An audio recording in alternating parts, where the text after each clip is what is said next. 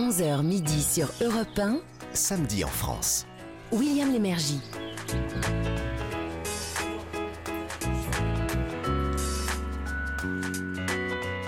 Bonjour à tous, Madame, Monsieur, bienvenue à Samedi en France. Vous allez le découvrir dans cette émission. Quatre sites à visiter, dont certains vous ignoriez peut-être jusqu'à l'existence. Eh ben, c'est la vocation de Samedi en France, vous le savez maintenant, de vous transporter sur ces sites hors des sentiers battus. Alors, exemple, à la pluie avec le sommaire, catégorie site du patrimoine, nous avons mis sur le podium une ancienne cristallerie qui date de Marie-Antoinette et qui, beaucoup plus tard, a été liée à une famille qui a, qui a compté dans l'industrie française, la famille Schneider. Si je vous dis le Creusot, qui, a été la capitale de l'acier français, vous comprendrez que nous sommes dans une ville modelée par la, dynastie Schneider, justement, qui abrite là-bas un château familial que l'on a appelé parfois le Petit Versal et pour cause. Ça ressemble un peu. Ensuite, site du savoir-faire français. Petite devinette de saison. Si je vous dis c'est une euh, chaussure euh, souvent euh, utilisée en cette saison, elle est en toile, elle s'est fait connaître au début du XXe siècle et aujourd'hui elle reste très à la mode. Voilà, vous avez deviné, bien sûr c'est l'espadrille. Alors pour ça, direction Moléon-Lichard, c'est dans les Pyrénées-Atlantiques, au Pays Basque, donc pour une visite guidée des ateliers de fabrication de cette chaussure parce que cette ville est considérée comme la capitale de l'espadrille. Après ça, une promenade, née au vent comme on le fait chaque samedi. Alors, promenade au, volant d'une Méhari. Vous me direz, ah oui, oui, ça je connais. Oui, non, mais celle-là, elle est particulière. Vous savez, c'est la voiture qui était un peu urbaine et, beaucoup tout-terrain dans les années 70, vous n'étiez pas né. Eh bien, la voilà maintenant à votre disposition pour visiter une partie de la Vendée, de la euh, et son célèbre bocage dans une version électrique. C'est là où je voulais en venir. C'est électrique. Ça fait pas de bruit, un vrai silence pour euh, vous permettre de parler aux oiseaux. Alors on commence tout de suite avec une autre balade, mais cette fois à l'intérieur d'un train jaune que l'on surnomme, que l'on surnomme ben, le Canari, oui, jaune. Ça y est, vous y êtes. Alors il nous intéresse parce qu'il euh, il dessert entre autres une région peu connue. Euh, la Cerdagne, c'est en plein cœur des Pyrénées-Orientales. Pour en savoir plus, je vais demander à, à l'un des cheminots du guide du routard, Gavin Clémenté Ruiz, de nous dire un peu plus euh, sur ce petit train-là. Alors, comme beaucoup d'entre nous, on connaissait la, sardane. Euh, vous savez, c'est la danse catalane qui, se danse euh, en circuit fermé.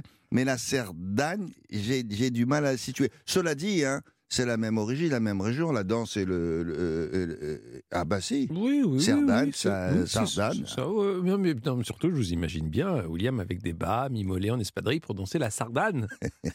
Ils ont une, une ceinture en, en- en tissu autour de, autour de la taille quand ils dansent. Et, et- et- Ouais. ouais, non, je- je- je- non, j'ai- tout d'un coup, j'ai des images. Je vous vois en train de danser. Ce spectacle inoubliable Mais- mais commence c'est- à me. C'était magnifique. Oui, oui, bah, C'est bah, le spectacle de fin d'année en, c'est en ça. CM2. le bon, petit alors- William. Bon, mon cher William. Oui. Donc, bonjour à tous. Bonjour Eh William. bien, bonjour Gavin. Eh ben, je vous explique. Non, on part euh, plutôt sur le haut plateau des Pyrénées. Ouais. Un peu de sérieux. 1200 mètres d'altitude, avec des montagnes qui sont tout autour de vous et une luminosité vraiment vive, très très vive, euh, qui a permis d'installer ici euh, les premiers fours Ah ouais. solaires. Il y a Mont-Louis notamment, Mhm. que vous pourrez voir en passage. Et, et ce- dans ce paysage, vous ne serez pas déçus. Il y a vraiment une flore qui est variée, qui est abondante. Il y a une faune aussi. Euh, vous ne serez jamais vraiment seul. C'est un, un paradis pour les randonneurs. Alors, Ça s'appelle la Cerdagne. Oui, alors il faut préciser que c'est au centre du, du parc naturel régional des Pyrénées catalanes. Alors, euh, catalane, Sardaigne, voilà. On n'est pas en, dans- en- en pays inconnu avec ces deux mots-là, Oui, n'est-ce pas? c'est oui, c'est Bon. vrai, c'est ça. Si vous regardez une carte, en fait, vous verrez, c'est la zone qui est comprise entre, euh, allez, grossièrement, hein, la Mm. principauté d'An- d'Andorre Mm. et Perpignan. Vous- Voilà. Vous êtes en plein milieu de, de cette zone. D'accord. Alors ça, c'était pour la, la géographie et le décor. Et, et au milieu de tout ça, circule le fameux Canari qui date de quand, lui? Eh ben, ça, on remonte au début du XXe siècle. Euh, c'est le train jaune, hein, comme on l'appelait sur place, qui. Qui relie euh, Villefranche de Conflans à La Tour de Carole. déjà rien que ces mots, c'est un voyage. Euh, je, me régale à chaque fois. On a un peu l'impression d'être dans une opérette aussi. Et le canari, bah, il prend son temps. hein. Alors, il grimpe, il grimpe, il grimpe, il grimpe. Jusqu'à jusqu'à 1600 mètres d'altitude. ce qui fait euh, du terminus de Beaucaire la, la, la- la gare la plus haute Mhm. de France, encore exploitée par la SNCF, et que l'on atteint à la vitesse vertigineuse, William, de Ouais. 30 km Bah ouais, mais c'est bien, il faut y aller mollo pour pouvoir regarder tout ce qu'il y a autour, c'est vrai. ça. Bah, Et bah justement, qu'est-ce qu'il y a Eh ben, autour vous, de vous nous allez voir, c'est un vrai spectacle. Il y a des viaducs, il y a, des, il y a de très très longs tunnels qu'on emprunte, il y a des corniches, et là vous êtes au-dessus du vide, Mhm. c'est vraiment spectaculaire. On aurait euh, voulu les construire pour varier le décor, on n'aurait pas fait Ah. mieux. C'est vraiment très très beau. Très bonne remarque, vous allez voir pourquoi. Alors nous sommes en ligne, justement en ligne, quand on parle de train, euh, avec euh, Tristan Roux pour parler un peu plus de ce qui vous attend si vous montez à bord du Canary. Bonjour Tristan. Oui, bonjour, bonjour, ben, merci de, de m'accueillir. Mais je vous en prie, vous êtes le bienvenu. Vous êtes chargé de mission mobilité et valorisation du train jaune pour le parc naturel régional des Pyrénées catalanes. Ça fait trois lignes, ça au moins sur une carte de visite, non? Oui, voilà, c'est un, titre à rallonge. Oh là là, oui, oui, titre à rallonge, mais vous le méritez, mon cher Tristan. Bon, alors, est-ce qu'on sait pourquoi il est jaune, euh, ce train? Bah oui, bien sûr, bah, plus exactement, en fait, il est surtout jaune, mais il est aussi jaune et rouge, ce qui est Ah. bien sûr une, une référence aux, aux couleurs catalanes, sang Ah, les, les couleurs symboliques de la, de la Catalogne. Bien sûr, bien sûr. Combien elle mesure, cette ligne? Elle mesure euh, 62 km de long sur tout, le, sur tout son, sur tout son tracé, euh, ce qui est une vraie prouesse technique, hein, puisque le, par la route, il faut, il faut un peu plus d'une cinquantaine de kilomètres pour, euh, pour relier les, les, deux, les deux gares, euh, les deux gares Ah oui, terminus. oui. Ce, qui, ce qui- Alors- ce qui fait que le, ce qui fait que le train, le train n'a pas beaucoup sinué dans la montagne pour arriver à, à son, à son but final. Quoi. Mhm. Alors, je disais qu'on circulait au, au milieu d'un magnifique décor, dont une partie a été, a été vraiment construite, hein, comme le disait Gavis. Puis la ligne a Mhm. nécessité, alors moi j'ai les chiffres là, a nécessité de bâtir 650 ouvrages d'art. Il y a 19 tunnels, il y a deux ponts euh, situés à plus de 60 mètres pour l'un et à 80 mètres pour l'autre. Ah bah, dites donc. Oui, mais alors, la question c'est pourquoi on a fait tout ça? Est-ce que c'était pour désenclaver la, la- la région très montagneuse finalement? Ben, effectivement, comme vous le dites, le, le- la, la ligne elle a été vraiment construite dans, dans, dans la montagne, ce qui représente bien en fait, effectivement la, la difficulté technique en fait de, de faire passer à, à cette époque-là, en, en- dans le début des, début des années 1900, une, une ligne de train à cet endroit-là. Donc euh, tous ces ouvrages d'art, tous ces ponts, tous ces tunnels qui ont été construits représentent bien la, la prouesse de, de, de, de la Ah construction de la ligne. Et effectivement, le, but de la construction, c'était de, de rapprocher entre guillemets la montagne de, de, Mhm. de la plaine de Perpignan, quoi. Oui, mais euh, c'était fait pour les, les habitants qui vivaient là. Hein. C'était pas fait pour les touristes à l'époque. Oui, voilà. Non, avant la construction de train, du train, il fallait en- environ 7 heures de, de calèche pour effectuer ce, ce trajet. Euh, grâce au train, on a gagné, euh, ben, on est passé de 7 heures à 3 heures de trajet. Donc, ce qui a été, euh, ouais. ce qui a été effectivement pour les habitants une avancée et, une, un service public énorme. Quoi. Bien sûr, il n'y a, y a- il y a pas photo là. Alors, il paraît que c'est un des, des rares trains décapotables. Alors, c'est- c'est-à-dire, c'est co- c'est comme une voiture de sport pour, euh, pour, pour bien profiter de l'air pur. C'est vrai que c'est l'image qui ressort un petit peu souvent du, du train jaune, mais plus exactement, c'est des, des wagons ouverts en fait. C'est qui, Ah. qui des wagons spéciaux euh, qui sont utilisés que pendant la saison estivale, donc à partir du mois de mai, généralement en fonction des conditions météo. Et, et c'est des wagons donc euh, donc qui, qui n'ont qui pas de toit et qu'on les appelle les barques un petit peu dans le jargon avec euh, avec euh, comme euh, des, des, des places qui sont qui sont à l'air libre. Alors pour en profiter, par contre, euh, en pleine saison, il faut il faut être il faut être sur le quai assez tôt parce que généralement ils sont très prisés par les Ouais, par les par des- visiteurs. Alors, il faut, il faut expliquer aussi euh, que ce train, c'est un TER qui dessert plusieurs gares. Est-ce qu'on peut, Oui, dé- tout à est-ce fait. qu'on peut, est-ce qu'on peut descendre pour aller, je sais pas moi, visiter certains monuments dans la région? Comme vous le dites bien, effectivement, c'est un vrai TER. Hein. C'est c'est pas du tout un train un train de, de, de tourisme. Euh, donc effectivement, il dessert donc sur tout le long de son trajet entre Villefranche et la Tour de Carole, donc euh, donc huit gares qui sont des, des arrêts obligatoires et 14 haltes qui sont Ah oui. des, des arrêts facultatifs. Et effectivement, tout le long du trajet, on peut descendre et, pro- et profiter de, de, de, de, de plein de, de plein de monuments et de sites et de sites connus. Bah, Pour en citer quelques-uns, il y a Oui. effectivement les citadelles fortifiées euh, de Montlouis et, de Villefranche de Conflans qui ont été conçues par Vauban et, Hop, alors et qui voilà. appartiennent au patrimoine mondial de, de l'UNESCO depuis 2008. Oui, oui.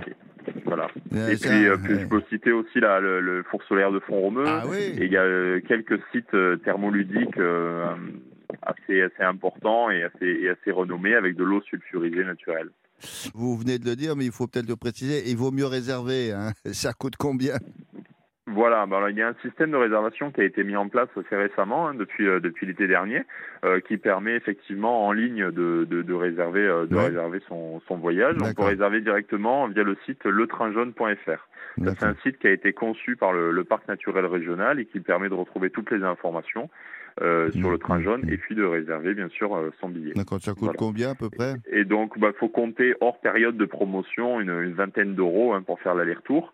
Mais, Ah. euh, mais pendant la saison estivale, jusqu'au jusqu'au 31 août, Mhm. euh, il y a une donc une promotion à 5 euros le trajet euh, qui est qui est mise en place. Ah, ça, ben dites donc, c'est On a bien belle- fait de venir. une belle promo. voilà, c'était euh, la, la- la- la promenade en, en train jaune et, qui vous permettra donc de, de traverser les Pyrénées-Orientales et la Cerdagne dans ce, ce petit train-là, qui est un vrai TE- TER euh, euh, notamment. Alors, merci beaucoup, hein, voilà, Tristan. tout à fait. Je vous souhaite Bah, une merci bonne. beaucoup pour votre accueil. Merci. Au revoir. Bonne fin de matinée. Au revoir. Alors, À vous Gavitz. aussi. Au revoir. Merci. Sur le, sur le parcours du, du train jaune, est-ce que vous auriez, je sais pas moi, une adresse à nous conseiller dans, dans le coin? J'ai mieux que ça, William. Ah J'ai bon? une petite chanson à vous faire écouter.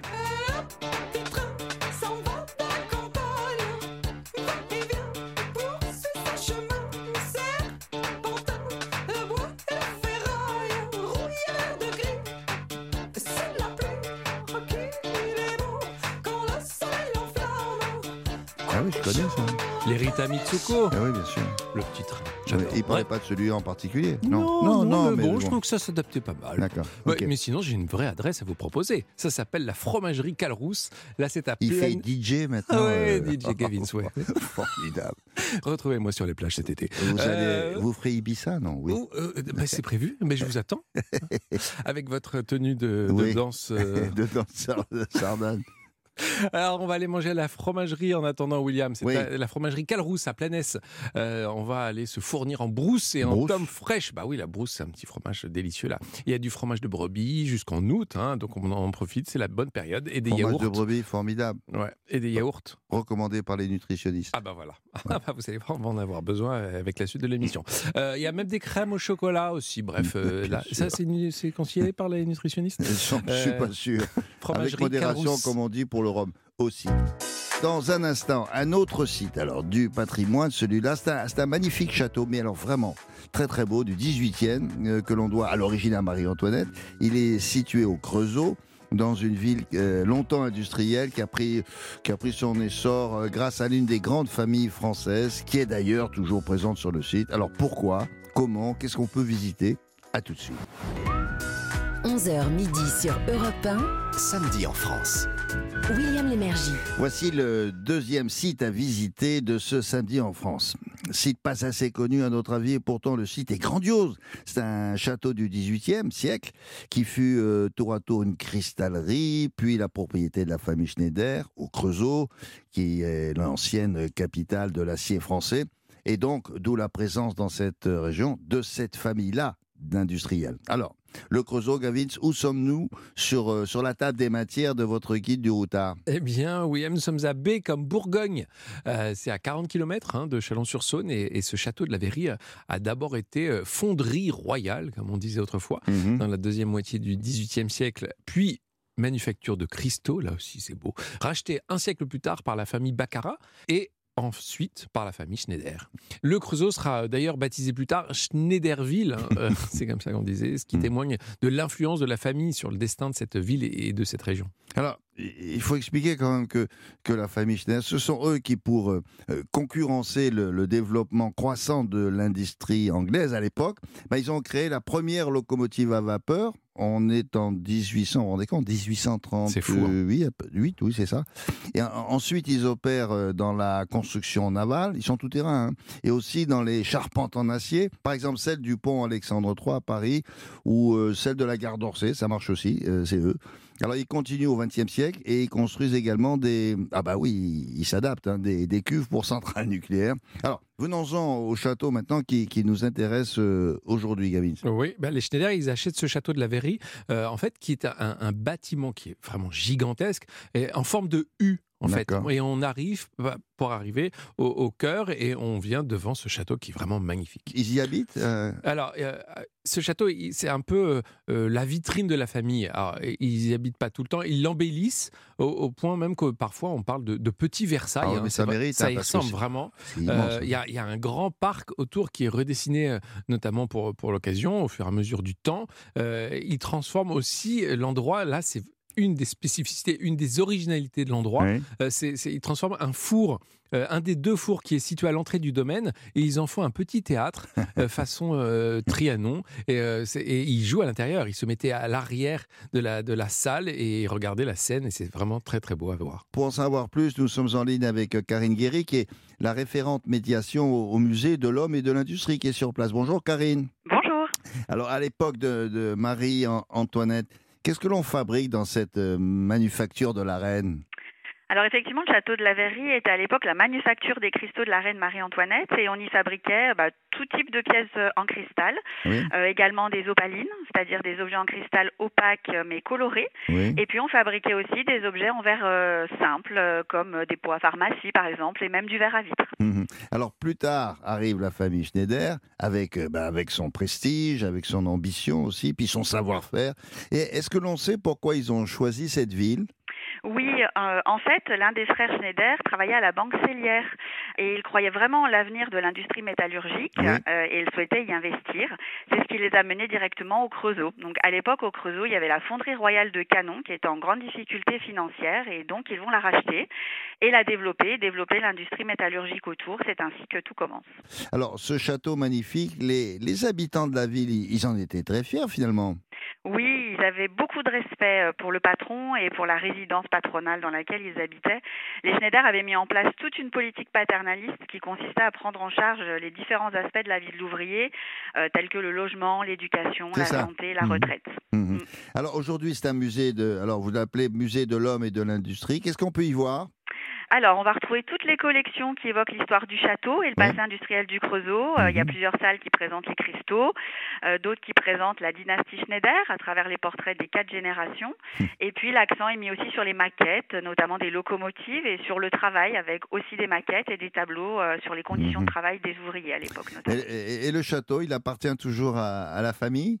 Non, à la mort du dernier Schneider, le château est vendu en 1969 à la ville du Creusot, et la ville en est toujours propriétaire aujourd'hui. Ah, d'accord. Alors ce château est à, est à visiter. Bien sûr, vous avez le jardin aussi à la française. Il y a le parc à l'anglaise. Et c'est au Creusot. C'est pas loin de Chalon-sur-Saône, en, en, en Bourgogne. Voilà. Merci beaucoup pour euh, cette petite visite, Karine Guéry. Je vous souhaite une bonne fin de matinée. À vous aussi, merci. Au revoir. revoir. Gavin, pour la visite, comment ça se passe? Eh bien, c'est simple, c'est ouvert tous les jours, William, de 10h à 12h30 et de 13h30 à 18h30. C'est en visite guidée aussi possible pour aller voir le petit théâtre à 12h, 15h30 et 17h30. Faut compter, euh, allez, c'est pas cher, 9,80 pour un adulte et 6,30 pour un enfant. Alors, euh, pour manger dans le coin, il y a Ah. ce qu'il faut. Ouais, je- je- j'ai- déjà rien que le nom, vous allez voir. Le bistrot de la Grimpette. C'est ça. C'est au Creusot, c'est dans une rue qui grimpe, Ah oui, bien entendu, comme son nom l'indique. Euh, c'est une cuisine je- inventive, pas qui grimpe, non, non, inventive tout simplement. Pas trop cher, avec des formules à partir de 19 euros. Euh, le bistrot de la Grimpette au Creusot, La formule entière, entrée, plat, dessert. carrément. Bah, pas mal, hein, Hein, à par rapport à ce qu'on 19 connaît dans certaines autres grandes villes. Bon. Alors, dans un instant, un site d'apprentissage, euh, ou site de savoir-faire, si vous voulez, qui va nous permettre d'en savoir un peu plus sur un, un artisanat qui a fait la, la renommée de la France. Là, il s'agit d'un produit qu'on croise euh, ou sur lequel on marche, notamment l'été. Tarif abordable, mais avec des gammes de, produits qui ont été, à mon avis, hein, au cours des années, largement renouvelés et donc euh, modernisés. Alors, direction les Pyrénées-Atlantiques, dans la capitale de l'espadrille, figurez-vous. Et tout de suite après, vous entendrez les confidences d'une personnalité sur euh, un lieu de son enfance qui ne lui a laissé que des bons souvenirs. 11h midi sur Europe 1. Samedi en France. William Lémergie. Pour ce nouveau site à visiter, surtout en été, je vous propose de faire cap au sud-ouest, au Pays Basque. C'est là-bas que l'on fabrique, mais je vous apprends rien, des chaussures légères, euh, utilisées plutôt à la belle saison et fabriquées à Moléon-Lichard. C'est la capitale de l'espadrille. De toute façon, on ne peut pas se tromper. Alors, cette espadrille devient un produit de consommation courante euh, à peu près au début du XXe siècle. Bien euh, on dit, on dit parfois qu'elle existait euh, au au 14e. Bon, va savoir. Alors, comment les fabrique-t-on? Euh, qui les fabrique? Avec quoi? Comment ce produit a-t-il évolué? Car il a beaucoup évolué. Euh, Gavins, Clément marcheur compulsif, avec son guide du routard dans la poche, a fait de a fait de l'espadrille, je sais pas, je passe sous votre contrôle, hein, un, un inconditionnel de votre vestiaire estival. Hein, Carrément, je les ai presque chaussés là déjà. Ça, ça et les chaussures de marche. euh, oui, les au gaz, les pâtes ça, ça vient de la même région. Hein. Ah ouais? C'était- ouais, c'était dans la même région. Alors, euh, région, où sommes-nous là Eh d'ailleurs bien, nous sommes à Moléon-Lichard, à une heure de Pau et à un peu plus euh, de Saint-Jean-de-Luz et Biarritz. On est au cœur de la province de la Soule, au Pays Basque, donc, mon cher William. Alors, il faut vite rappeler, euh, pour ceux qui l'ignoraient, comme, euh, vite fait, hein, com- comment on fabrique une espadrille Alors, euh, grosso modo, l'espadrille, c'est une chaussure en toile, de lin ou de coton, qui est cousue sur une semelle de corde. Mhm. Euh, alors, vous l'avez dit, la production se développe, euh, c'est vrai, au XXe siècle, pour chausser, paraît-il, au début, les mineurs de charbon. Alors, on, demandera à, no- à- à notre invité ou notre hôte tout à l'heure pourquoi les mineurs de charbon? Alors, et plus tard, c'est devenu la chaussure favorite des vacanciers, en- en- entre autres parce que c'était un produit pas très cher. C'est pas très cher, c'est facile à enfiler aussi. Alors il y a deux, y a deux écoles. hein. Soit on met, euh, vous savez, on la met sans, sans le, le contrefort. Ah oui, à arrière. l'arrière. D'ailleurs, tiens, William, vous êtes quelle équipe? Vous vous mettez la chaussure euh, complètement avec le contrefort ou, ou pas? Ou Non, comme, non, parce que ça, ça fait perdre du temps. Ah. Alors, je sais, ça, ça salit un peu euh, Ouais. le fait de. D'accord, Voilà. bon, on, on- on saura tout. Euh, bref, si j'ai envie de donner un conseil à nos chers auditeurs, il faut acheter celles qui sont fabriquées en France, Oh bah, au Pays Basque. Il faut acheter l'original. Et c'est justement là que nous allons aujourd'hui, William, euh, en visite des ateliers. Certes, il y en a en Espagne, hein, mais il faut défendre la production et le savoir-faire français. Ah, absolument. Alors pour ça, nous sommes en ligne avec euh, Stéphane. Alors attention, accrochez-vous bien parce que je vais tâcher de prononcer correctement son nom. Goyen Etchegaray. Ça va là, Stéphane? C'est bien? Bonjour à vous, euh, William, c'était parfait. Bon, parfait. Goyen. Alors, Goyen Etchegaray, de l'atelier Zétoile, avec un Z. Pourquoi Zétoile d'ailleurs? Pourquoi des toiles euh, Des toiles, euh, au départ, ça part du mot toile, la toile d'espadrille qu'on retrouve donc euh, Hmm. dans, dans nos produits. Ah voilà. Et il y avait une petite notion de, de hauteur dans des toiles, c'était un petit peu féerique. Puis Ah oui. c'était un petit peu un petit clin d'œil à, à mon nom de famille, Goyene Chegaray, donc comme vous l'avez dit, qui veut dire la maison plus haut que haut. Donc on se rapprochait également un petit peu des étoiles, tout simplement. Ah voilà, ça euh, Stéphane, ça méritait des sous-titres. hein. Bon, alors ce savoir-faire dont j'ai parlé il y a un instant et, et dont vous êtes un des dépositaires, euh, je crois que ça se transmet de génération en, en génération. Est-ce que c'est votre cas? Oui, vous avez raison. Euh, le métier se transmet de, de père en fils parce qu'il faut savoir que c'est un savoir-faire quand même très particulier. Et pour répondre à votre question, oui, je suis, euh, je suis la, au moins la quatrième génération puisque c'est mon arrière-grand-mère qui a commencé à travailler l'espadrille. Euh, suite à quoi mon grand-père a créé euh, son entreprise, donc qui est, qui est donc la mienne maintenant, et euh, mon père également avait développé euh, la production, et on est maintenant une petite structure d'une d'une dizaine de salariés. Dites-moi pourquoi les mineurs avaient adopté ces chaussures-là? Parce que moi, les mineurs, je les voyais plutôt avec, je sais pas, des bottes robustes ils marchent sous la terre quand même. oui, oui, votre remarque est rigolote. Les mineurs, c'est vrai, ils portaient des, espadrilles au 19e et au début du 20e siècle. Euh, c'est d'ailleurs grâce euh, en partie à eux que l'espadrille a connu euh, son histoire. Mmh. Alors pourquoi? Euh, Vous l'avez dit, je crois, tout à l'heure sur votre plateau, l'espadrille ne coûtait pas très cher. Donc Ah. c'était déjà un atout important. Mmh. Donc ça permettait aux mineurs de mettre une paire à chaque, chaque semaine. Donc Ah. imaginez avec le nombre de mineurs qu'il y avait, la quan- quantité de- d'espadrilles que cela faisait. Deux, j'ai entendu dire que ça permettait aux mineurs de glisser plus facilement dans les, dans les tunnels. Et, ah, euh, dans les galeries, là. Ah oui, oui, d'accord. Dans les galeries, exactement. Et j'ai également entendu dire qu'avant de mettre des espadrilles, ils avaient des, des brodequins cloutés Oui, qui, avec les frottements, produisaient des étincelles. Ces étincelles provoquaient les fameux Mmh. coups de grisou. Donc c'était une, une alternative à, à ces problèmes. Eh ben voilà, j'ai appris un truc là. Dites-moi, la, la semelle, elle doit être très très solide. Est-ce qu'elle est toujours en, en- en chanvre, c'est ça? Toujours en chanvre, euh, oui et non. Pourquoi? En fait, les, hum, toutes nos espadrilles étaient fabriquées avec du, du chanvre et du lin. Hmm. Le chanvre et le, et le lin étaient des matières premières qu'on trouvait euh, sur toute la chaîne pyrénéenne. Oui. Euh, mais, euh, mais justement, avec l'essor de, de l'espadrille, on a été obligé d'aller chercher d'autres matières premières. On a, on a remplacé le chanvre par du jute et on a remplacé le lin par du coton. D'accord. Alors, au- autrefois, tout ça était cousu main. Aujourd'hui, ça continue ou pas? Oui, alors là aussi, je vais vous dire oui et non. Euh, L'espadrille était toujours cousue à la main jusque dans les années 70 environ. Et depuis les années 70, en fait, il y a une autre technique. Il y a des machines qui ont été euh, qui ont été créées pour euh, pallier, Ouais, euh, ça. pour remplacer Mm. du moins ce cousu humain. Mais personnellement, enfin, chez chez Étoile, chez nous, euh, on a choisi de garder le le cousu humain parce que c'est quand même l'espadrille Bon. traditionnelle. C'est un produit plus qualitatif, plus solide. Donc, on, puis bon, ça fait partie du- du- de ce fameux savoir-faire. Bon, je vais essayer de vous poser une question à laquelle on ne répond pas par oui ou par non, parce que finalement, le basque est un peu normand. Euh, c'est ça, on ne savait pas. Surtout à Moléon-Luchat. bon, quand on vient à l'atelier, on, on voit tout ça, on, on vous voit travailler? Ah ben oui, bien sûr, c'est tout l'intérêt justement de, de venir chez nous. Alors vous nous verrez travailler, certes, mais euh, il n'y aura pas que, que ça. Vous, vous aurez également le bruit des machines. Oui. Euh, Ouais. Vous aurez l'odeur, l'odeur particulière de, de nos matières, de, du jute, du lin, Hmm, du chanvre. Euh, ça vous permettra également, vous pourrez faire un petit retour en arrière parce qu'on a, on s'est permis de mettre quelques photos d'époque qui permettent de Mhm. retracer un petit peu l'histoire de l'espadrille. Donc, comme vous le disiez tout à l'heure, c'est euh, c'est du fin, fin du 19e siècle, début 20e. On a, on a des photos Mhm. d'époque et c'est, euh, on replonge un petit peu dans, l'époque. Dites-moi, juste pour, pour terminer, euh, c'est vrai qu'il y a eu un coup de mou dans la, dans la production dans les, dans les années euh, 2000, mais et moi, moi j'ai été frappé en allant sur place. Il y a, des stylistes maintenant qui créent des, des gammes d'espadrilles euh, qui sont très tendances, très modernes, très à la mode. Et j'ai l'impression que le- le marché s'est un peu élargi. Je me trompe? Vous avez tout à fait raison. Vous voyez, je ne fais pas le normand, vous avez tout à fait raison. Euh, les espadrilles, maintenant, ont leur place sur, euh, sur tous les défilés de Oui, mode. Euh, oui. C'est un produit à la, à la mode qui, est, euh, voilà, qui, est- qui est- qui est très tendance. Euh, c'est assez rigolo, puisqu'à l'époque, c'était quand même, comme vous l'avez dit, c'était l'espadrille du pauvre, et donc on est, on est plus dans cette euh, dimension-là.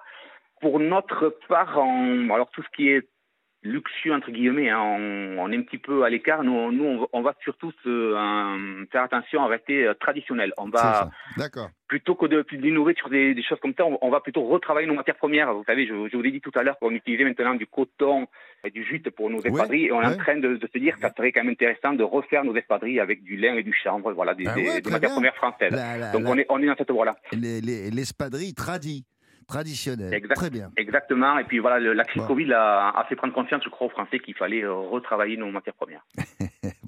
Voilà. Merci beaucoup Stéphane pour toutes ces explications. Donc c'est à voir sur le site de Moléon-Lichard, au Pays Basque, s'il vous plaît, pour, euh, pour cet atelier de fabrication artisanale et familiale qui est tenu par la, la famille Goen-Etchegaray. Je vous souhaite, je vous souhaite- Merci à vous. merci à vous Stéphane, je vous souhaite une bonne fin de Bonne- matinée. Merci, pareillement. au, au revoir. À bientôt, j'espère. Au oui, revoir. oui, à bientôt Stéphane. Alors, Monsieur Gavin, s'il vous plaît, on peut, on peut tout faire dans cette région. On peut Se tout promener, manger, dormir. Exactement, et je vous propose d'aller manger, hein, parce que ça fait quand même du bien d'aller manger à Moléon Lichard. J'ai une bonne adresse à vous conseiller, l'auberge Ecceto Ostatia. C'est au cœur de la vieille Bastide, face aux Halles. On est sous les arcades. C'est un café Moléon, bar. hein. Ouais, c'est un café bar typiquement sous le teint, comme on dit, avec la grande cheminée, les vieux cuivres qui brillent, le Mhm. comptoir en bois qui est bien usé. On pourra y manger une cuisine de saison. Il y a le, il y a le fameux agneau, le savoureux agneau de la ferme que vous goûterez sur place, avec un petit verre d'Iroulégui, normalement à boire sans modération, à boire avec modération. Lapsus. Oui, c'est curieux ce lapsus. là. 16 euros le menu à- en semaine, ça va, c'est correct. Vous buvez un petit coup d'Hérolegui vous, à 11h du matin c'est bien, ça Ouais, bah oui, il n'y a, y a pas d'heure hein, pour les relégués. Avec modération, toujours. Oui, oui, bien sûr. Ou avec euh, qui vous voulez. Avec qui vous voulez. Euh, chaque samedi dans cette émission, euh, vous avez droit au témoignage assez souvent attendrissant d'une personnalité, ça peut être un écrivain, un acteur, un artiste, euh, qui vous présente une France euh, que cette personnalité a particulièrement aimée du temps de son enfance. Alors aujourd'hui, l'écrivain Yann Kefelec, euh, il va vous parler de la Bretagne, ben oui, pardon, et c'est au micro de Daniel Moreau. Samedi en France sur Europe 1. Bonjour Yann Kefelec. Bonjour. Alors avec un nom comme le vôtre, euh, quelque chose me dit que vous allez me parler de la Bretagne de votre enfance. C'était, je, je crois, dans le Finistère Nord. Est-ce que vous pouvez nous planter un petit peu le, le décor de, ces, de, de cette Bretagne? Eh bien, c'est une Bretagne euh, brestoise, c'est une Bretagne finistérienne, c'est une Bretagne euh, extrêmement préservée dans les, dans les années 50. C'est un lac fluvio-maritime humecté par une rivière euh, à l'est et, et deux fois par jour par les marées lunisolaires de l'Atlantique.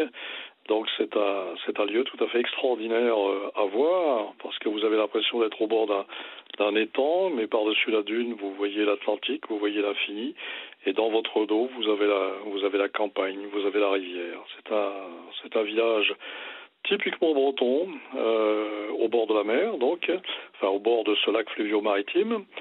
Euh, des maisons, des maisons à l'ancienne, euh, des maisons au pied dans l'eau, euh, la marée, la pêche euh, à pied pour le petit garçon que j'étais à cette époque, le crabe, l'anguille. euh, enfin, c'était une sorte de paradis. Oui, je, vois ça. Alors, vous aviez une véritable fascination pour la, mer. On peut dire que c'est de l'iode qui coule dans vos veines, quelquefois même euh, au point de vous relever la nuit, pour tellement vous étiez fasciné. Oui, c'est-à-dire c'était sensoriel. hein. C'est que ce qu'on ne mesure pas en Bretagne, c'est que au-delà du sens de la vue qui est sollicité constamment, évidemment, tellement c'est beau, vous avez cette odeur tout à fait particulière qui ne se retrouve à mon avis nulle part ailleurs au monde. Cette odeur de l'iode combinée avec l'odeur de la campagne. Donc euh, vous êtes et c'est une odeur qui est assez grisante. Toute personne qui passe un peu de temps dans cette région des Abers se sent, sent redoubler son énergie, se sent, il y a une espèce d'enthousiasme comme ça, de, plaisir euh, physique extraordinaire à, respirer, à aller, à visiter, à, à se frotter à la nature.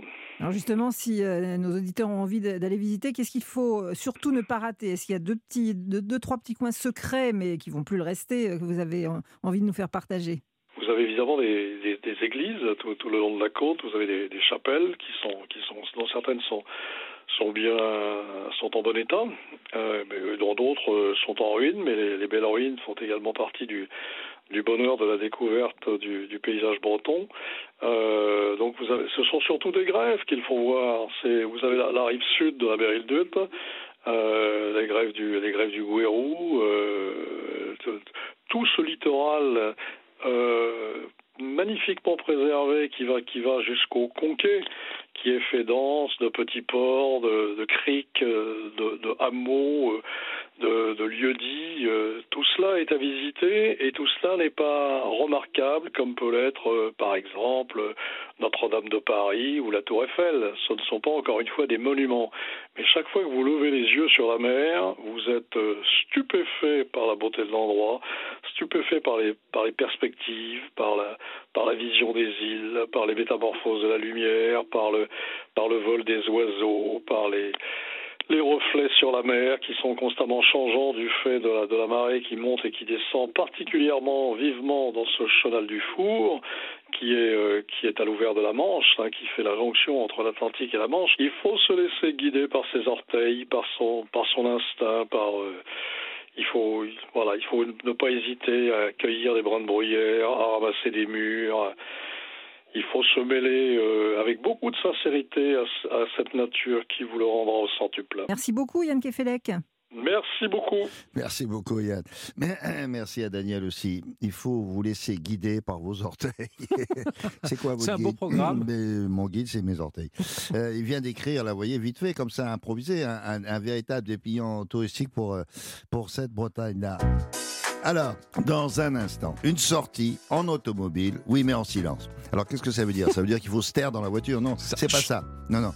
La, la traduction, c'est il s'agit d'une virée à bord d'une Méhari, façon euh, années 70, sur des sentiers de traverse en Vendée, pour ne pas déranger les escargots et les oiseaux. On fait ça avec des voitures électriques. C'est ça voilà. l'idée. Voilà. On passe vous prendre dans un petit instant. 11h midi sur Europe 1. Samedi en France. William Lémergie. Pour terminer, comme d'habitude, par un site de plein air, on vous propose de vous installer à bord d'une Méhari. Vous vous souvenez, hein, c'est cette drôle de, petite voiture Citroën, assez sportive, plutôt tout-terrain.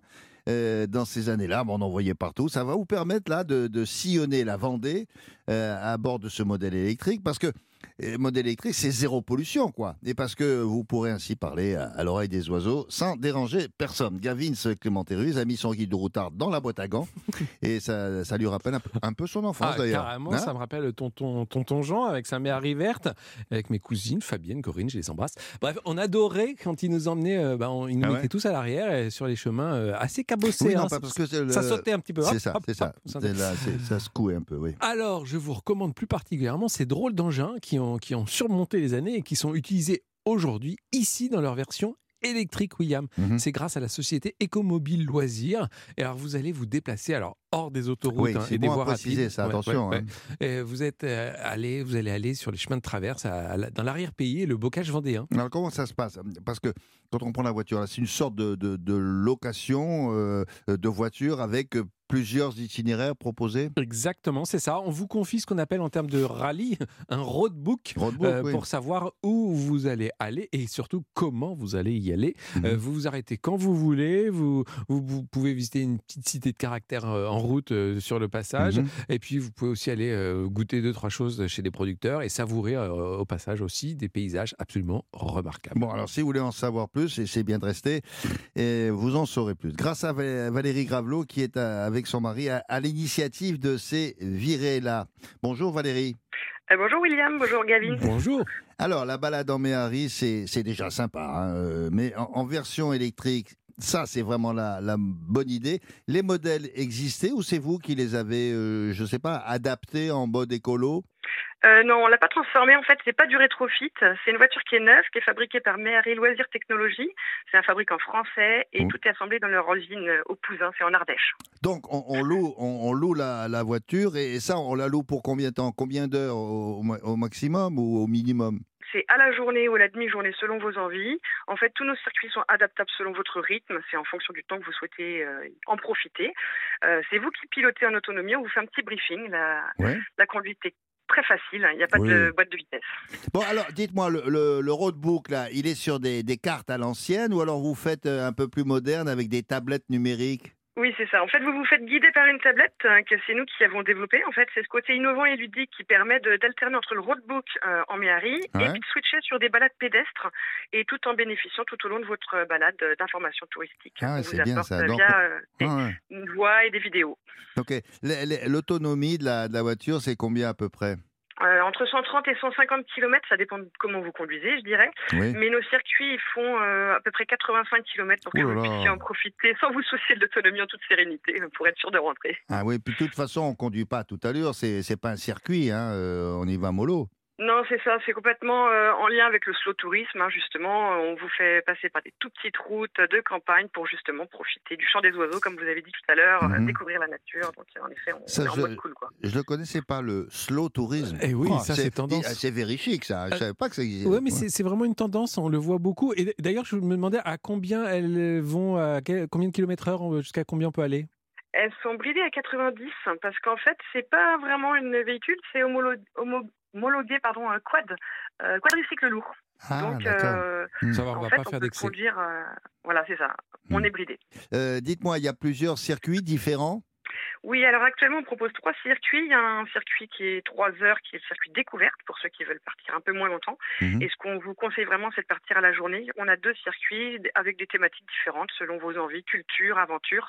Et on vous conseille de partir avec le pique-nique. Mais si, sinon, il y a toujours de quoi se restaurer sur place tout au long des, des balades qu'on vous propose. Euh, J'ai oublié de vous demander, on, on peut monter euh, combien à bord? C'est quatre maximum. Et l'avantage qu'elle soit neuve, c'est qu'il y a quatre ceintures. Donc on est en toute sécurité, puisque sur des anciennes Mériques Citroën, euh, Ah oui. il y avait que deux ceintures avant. Il y a Donc là, tout le monde est attaché, mais c'est quatre, quatre maxi par contre. Alors, euh, j'ai j'ai vu sur le, la description de, de, de, de votre, de vos circuits, on peut même passer par le, le château de, de Barbe Bleue, mais il n'est pas là en ce moment, hein, rassurez-moi. Non, soyez rassurés, il y a peu de chances que vous le croisiez. Notre circuit aventure, il passe par en effet à Tifauge, connu pour son château fort. Et on propose d'ailleurs une petite randonnée pédestre autour du château et dans la vallée de la Crume. C'est un endroit très agréable, verdoyant. Voilà, si vous si vous connaissez pas euh, Gilles de Rais, appelez Barbe Bleue, ben, c'est le moment ou jamais. ben, c'est le conte de, de Perrault qui, a inspiré ça. euh, voilà. On- euh, la, la- la Vendée, c'est hors des sentiers battus, tel que vous la proposez vous. En silence, chevaux au vent à bord de cette euh, Méhari. Ben, elle, est, elle est toute neuve, c'est vous qui l'avez créée, c'est la société Écomobile Loisirs. On n'est pas loin, je le rappelle, de Cholet. Et, peut-être bientôt vous ferez ça en, en 4L, je sais pas moi, ou en deux chevaux, non? Dans la série Vintage. Euh, Pourquoi pas Ecomobile Loisirs, c'est une toute jeune entreprise, mais euh, c'est vrai que nos clients, ils ont tout âge et ça leur rappelle en effet leur jeunesse. Ils rêvent tous d'en avoir une un jour, donc euh, c'est tellement mythique comme voiture, Ouais, comme la vrai. deux chevaux. Et, et d'ailleurs, la version électrique est act- actuellement en cours d'homologation par euh, Ah Méhari bon Loisirs Technologiques, donc pourquoi pas On s'interdit rien. Ah non, non, non, mais vous avez raison. Puis ça, ça va é- élargir votre, votre gamme de véhicules. C'est pas plus bête. Bravo, bien joué. Merci. voilà, allez, je vous dis au revoir. Je vous souhaite une bonne fin de bien. matinée. Merci beaucoup pour la visite. Alors, monsieur Gavin, combien ça coûte? Tout ça Eh bien, euh, quand on est à 4, on peut aller jusqu'à 4 Oui, personnes oui. à bord, il faut compter environ 27 euros, allez, euh, moins de 30 euros par personne pour le Mhm, circuit, le mhm. premier circuit, le, le, le, le- le plus, Oui, plus mais court. euh, vous avez vu, vous avez la possibilité de faire je ne sais combien de kilomètres là C'est pas mal, en, euh, 85 km quand même. Bah, donc c'est- bien pour ouais. une journée, ça, ça- ça vaut le coup. Il y a plein de circuits, il y a différents tarifs selon les, la- la- les, les virées que vous allez choisir. Près du Puy du Fou en Vendée, là, vous avez une adresse insolite Ah ou pas? ouais, ah, j'en ai une. Testée, approuvée. Terragora Lodge, ça s'appelle. C'est situé aux Épaisses. On est à 10 km du, parc du Puy du Fou, euh, en Vendée. Alors, c'est vraiment des drôles d'hébergements. Il y en a vraiment pour tous les goûts. Ce que j'ai bien aimé, c'est son, on dirait des- comme des gouttes d'eau mais en bois. Des Sus- gouttes d'eau Ouais, suspendues. C'est la forme de la goutte d'eau. Et on Vous l'avez testé ça? Je l'ai testé, vraiment. Comment vraiment, ça, la c'est- forme de la goutte Et d'eau? Donc on est- c'est pointu en haut c'est pointu en haut, c'est pointu en bas, Ah bon? Et vous dormez à l'intérieur. Vous, vous rentrez dans un arbre, hein, c'est dans un arbre. C'est complètement euh, surréaliste. Ça Et s'appelle. on dort à combien dans l'arbre? Ah bah euh, là, on était à 4 quand Ah même. ouais? Hein, c'est pas mal. Ah ça, tiens, En famille, une, c'est génial. Ah ouais? C'est génial. Euh, Il y a, il y a d'autres habitats qui ressemblent à des, on dirait des, des maisons de hobbits. Ah oui, ah les, propriétaires vivent une partie de la- de en Afrique et euh, ils ont rapporté ce, ce savoir-faire au niveau de la construction, on dirait du, du hum, pas du pisé, mais presque. C'est Mm. vraiment très étrange et c'est très rigolo. À partir de 60 euros la nuit, euh, profitez-en. C'est Terragora Lodge aux épaisses. Épaisse. Épaisse. Épaisse, ça s'écrit E E-P-E 2 S-E-S. D'accord? Exactement. Bon. Alors, pour ceux qui n'auraient pas écouté l'émission de- depuis le début, mais qui voudraient euh, l'écouter en, en podcast, alors le récapitulatif, s'il vous plaît, maintenant. Alors, nous sommes allés dans les Pyrénées-Orientales. C'était entre Perpignan et la principauté d'Andorre, en Cerdagne. Comment Eh bien, à bord du petit train jaune qui a été construit au début du XXe Oui, siècle. alors euh, à préciser que le petit train jaune, c'est pas un petit train comme, comme pour les enfants. Non, non, c'est un vrai TER. hein. Il s'arrête dans des gares et tout ça. On peut s'arrêter et le reprendre. Et nous sommes allés ensuite au château de la Verrerie. C'est en Saône-et-Loire, en Bourgogne. Et là, on a découvert l'ancienne manufacture Ah de oui. Mmh. cristallerie de Marie-Antoinette et la vitrine du savoir-faire de la maison Schneider. Mais on, on ne fabriquait pas que des verres et des assiettes dans la cristallerie de Marie-Antoinette. C'est ça qui a été étonnant. Oui, il fabrique aussi des moules à suppositoire en laiton à l'époque. Non, hein. à l'époque. À l'époque. Et on peut les voir sur place, des moules à Ce qui, veut, ce suppositoire. qui veut dire qu'à l'époque de Marie-Antoinette, parfois on se soignait avec des suppôts. Et oui, et c'était avec du beurre de cacao et des médicaments à l'intérieur. Imaginez. bon appétit.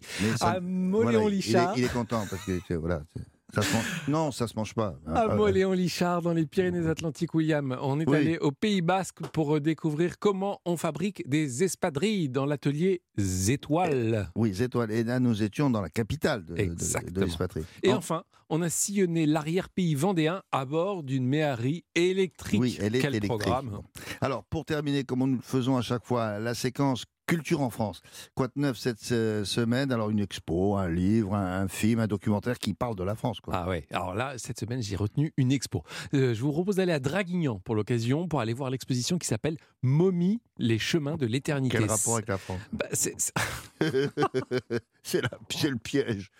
le- euh, Non, bah, mais ça se passe en France. hein, C'est à Draguignan. Ça voilà. se passe en France. Oui. C'est une expo de 300 objets qui viennent, alors, des plus beaux musées de France, William. Ah. Le musée du Louvre, le musée Branly-Jacques Chirac. Oui. Et on présente des momies. C'est, alors, c'est vraiment l'expo d'été. On en parle partout. Euh, Mm, vous allez voir, on, on découvre les usages, euh, à quoi elles servaient de, aux, vivants, euh, Mm, pourquoi mm. elles servaient aux vivants, et aussi des, des momies humaines, mais aussi animales. Ah, Et ça, c'est plus rare. Et on, découvre aussi qu'elles servaient euh, à la, pour la médecine. Et il n'y a Mm. pas que des momies en Égypte, mais on découvre aussi qu'il y avait des momies en Asie, en Océanie, par exemple. Et ça se trouve dans cette exposition, Momies, les chemins de l'éternité. C'est à voir à l'hôtel départemental des bien, expositions du Var. Et c'est jusqu'au 25 septembre. Dépêchez-vous. Oui, enfin voilà. Vous avez encore un peu le temps. Oui, si vous êtes en vacances, pourquoi pas.